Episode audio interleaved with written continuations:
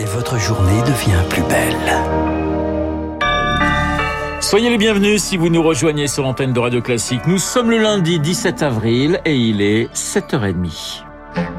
La matinale de Radio Classique avec Renaud Blanc. Et le journal essentiel présenté par Charles Bonner. Comment allez-vous, mon cher Charles? Tout va bien. Bonjour Renaud. Bonjour à tous. À la une ce matin, 8 minutes de silence à Marseille. 8 minutes comme le nombre de victimes de la rue de Tivoli, une semaine après l'effondrement de deux immeubles. L'hommage hier des riverains qui, malgré les jours qui passent, restent sous le choc. C'est le reportage à Marseille de Justine Rodier. Depuis une semaine, Mohamed Djibli, 38 ans, ne parvient pas à chasser les images de cette nuit tragique. Dès qu'il en a entendu parler, il s'est rendu à la cellule d'aide psychologique mise en place par la mairie. Je suis avec le psychologue, il me donne un traitement pour dormir. Ça fait trois jours que j'ai pas dormi. Rentrer dans notre vie comme on était avant, c'est impossible. Charlotte, 47 ans, était déjà suivie et elle estime que ce soutien psychologique est indispensable. Il y a des nuits, ça se met à tourner dans la tête. Maintenant, dès qu'il y a un bruit, euh, je suis sur le qui-vive. Mais j'ai pas encore pleuré, bizarrement. Du coup, je me dis qu'à un moment donné, je vais faire tomber une petite cuillère et que je vais sûrement me mettre à pleurer parce que c'est pas sorti encore. Il faudra encore du temps aux gens du quartier pour penser leurs plaies et les psychologues qui recueillent cette douleur le savent. Marion Dubois est référente régionale de la cellule d'urgence médico-psychique de Marseille. Ces personnes ont été exposées à la mort d'autrui et éventuellement à la peur de leur propre mort, ce qui crée une effraction psychique et une anxiété très importante pouvant installer des symptômes plus sérieux de troubles stress post-traumatique. Les cellules d'urgence médico-psychologique sont déployées pour justement prendre en charge de manière très précoce les victimes et dépister tout symptôme qui nécessiterait une prise en charge plus spécialisée. La mairie affirme que la cellule psychologique restera installée au gymnase Valier le temps qu'il faudra. À Marseille, la correspondance de Justine Rodier. Un incendie monstre dans les Pyrénées-Orientales. 930 hectares parcourus entre Cerbère et Bagnols-sur-Mer. 500 pompiers mobilisés contre des flammes par des vents violents. Le, le feu n'est pas fixé ce matin, mais maîtrisé. Les 300 personnes évacuées ont pu rentrer chez elles. Un autre incendie est déclaré dans le même département, à Argelès-sur-Mer. Moins virulent, le feu est maîtrisé selon la sécurité civile. Nous serons à 8h05 en direct avec le lieutenant-colonel Éric Agrigné des pompiers du Gard qui ont envoyé des renforts. Deux incendies qui illustrent la sécheresse précoce qui touche particulièrement ce département des Pyrénées-Orientales. Certains villages manquent même d'eau potable. Le pire est donc à craindre pour cet été selon le docteur en agroclimatologie Serge Zaka. C'est une situation hydrique qu'on observe au pire de l'année, normalement. Il n'est pas prévu de pluie ces prochains jours, de pluie significative. Et les prévisions saisonnières montrent une hausse des températures largement au-dessus des normes, donc une évapotranspiration beaucoup plus importante, une perte en eau des écosystèmes. Donc, au n'importe quel coup de tramontane, on aura des incendies. On aura également des problématiques agricoles. C'est même plus des histoires de perte de rendement. On est plutôt sur des histoires de est-ce qu'il va falloir abandonner certaines terres. Là, on est sur des problématiques qui vont beaucoup plus loin qu'on n'a jamais observé en France. Donc, on peut dire qu'on est sur une situation catastrophique. Serge Zacajou, par Anna Huot. Charles, après la promulgation, la prise de parole. Allocution d'Emmanuel Macron à 20h, un bilan de la séquence chaotique des retraites et une tentative d'apaisement pour préparer la suite. Entouré des cadres de la majorité cet après-midi, le président est donc à la recherche du bon ton, un équilibre impossible à trouver pour Julien Trocas du syndicat Sudrail.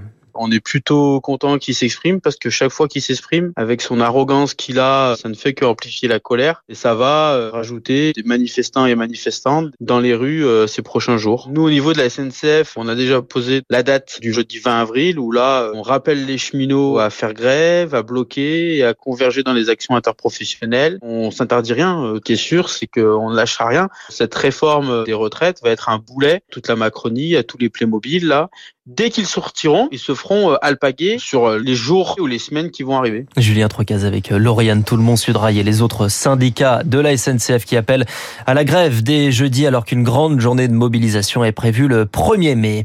14 ans après la mort de 228 personnes, le verdict aujourd'hui dans le procès du crash du Rio Paris sur le banc des accusés Airbus et Air France poursuivis tous deux pour homicide involontaire. En décembre dernier, le parquet avait requis la relaxe contre les deux entreprises. Nous en parlerons d'ailleurs hein, juste après ce journal avec Jean Serra, ancien pilote de ligne et consultant en aéronautique dans Les Spécialistes. Il est 7h34 sur l'antenne de Radio Classique. Le bilan continue de grimper au Soudan après un week-end d'affrontement. 97 morts selon le dernier bilan ce matin, dont trois humanitaires des Nations Unies. Les Nations Unies qui vont suspendre leurs activités des affrontements entre militaires et paramilitaires sur fond de rivalité entre deux généraux à l'origine d'un putsch. C'était fin 2021. La Chine dit ce matin maintenir un haut niveau d'alerte, une réaction après l'annonce de la marine américaine. L'un de ses destroyers a navigué hier dans le détroit de Taïwan.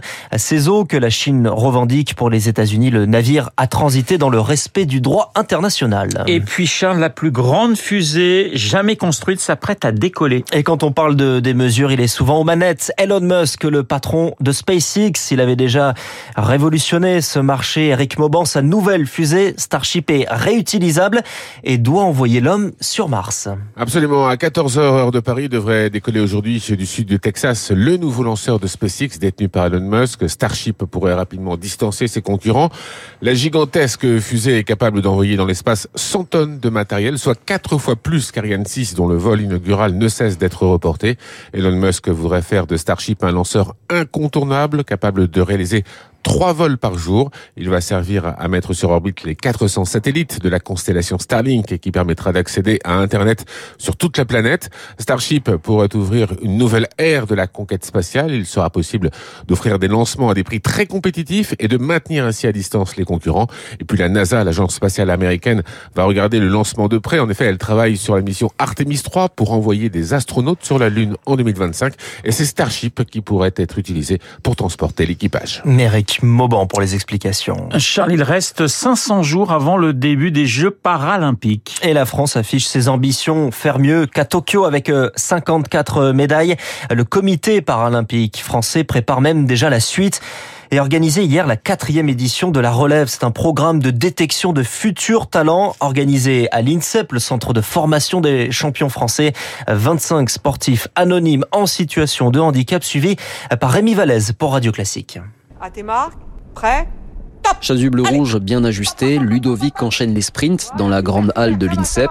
Atteint d'une sclérose en plaques, ce coiffeur de 25 ans est un peu intimidé de se retrouver dans ce temple du sport français. D'être là, bah, pour moi, c'est quelque chose de grandiose et c'est un grand pas. Je le vois comme une opportunité que je dois saisir. Je veux être au JO. En réalité, mon but, il est bien plus haut que ça. J'ai envie d'avoir une médaille. Même si Ludovic, très vite essoufflé, sait qu'il reste beaucoup de chemin jusqu'au jeu. Quand j'essaie de faire un minimum de courses, c'est pas plus que trottiner. Sa coach du jour, Sylvie Tallement, sait trouver les mots justes. Il y a une sportive que j'entraîne au quotidien qui est championne paralympique. Quand elle est arrivée de son, elle a eu un AVC, elle mettait pas un pied devant l'autre.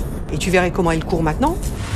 Ça, c'est le repère devant. Un peu plus loin sur le campus, Mathieu s'essaye au rameur. Une première approche du para-aviron pour ce jeune basque amputé d'une jambe. Je suis hyper content d'être là. Je, je, découvre plein de sports. Avant l'accident, toutes les semaines, quoi, il y avait du sport.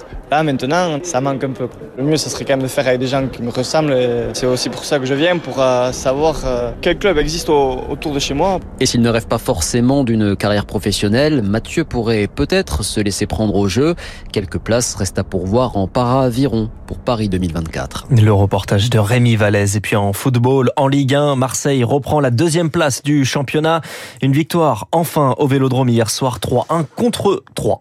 Enfin, enfin, je veux dire, si, ça si fait trois mois que Marseille n'avait pas gagné au Vélodrome. Si Marseille est quand même deuxième du championnat, il y a eu, il y avait quand même déjà quelques victoires. Vous êtes taquin quand même ce matin, mon cher toujours Charles. en train de contester les faits. Le journal de, taisez-vous maintenant, Charles, ça suffit, hein. Mais vous reviendrez quand même à 8h30 pour un prochain point d'actualité sans parler de l'OM, j'en suis sûr. Le journal de 7h30 présenté par Charles Bonner. Dans un instant, et dans les spécialistes, Jean Serra, ancien pilote de ligne et consultant en aéronautique, Jean Serra et le crash du Rio Paris. Procès et verdict aujourd'hui. Il est 7h38 sur notre antenne.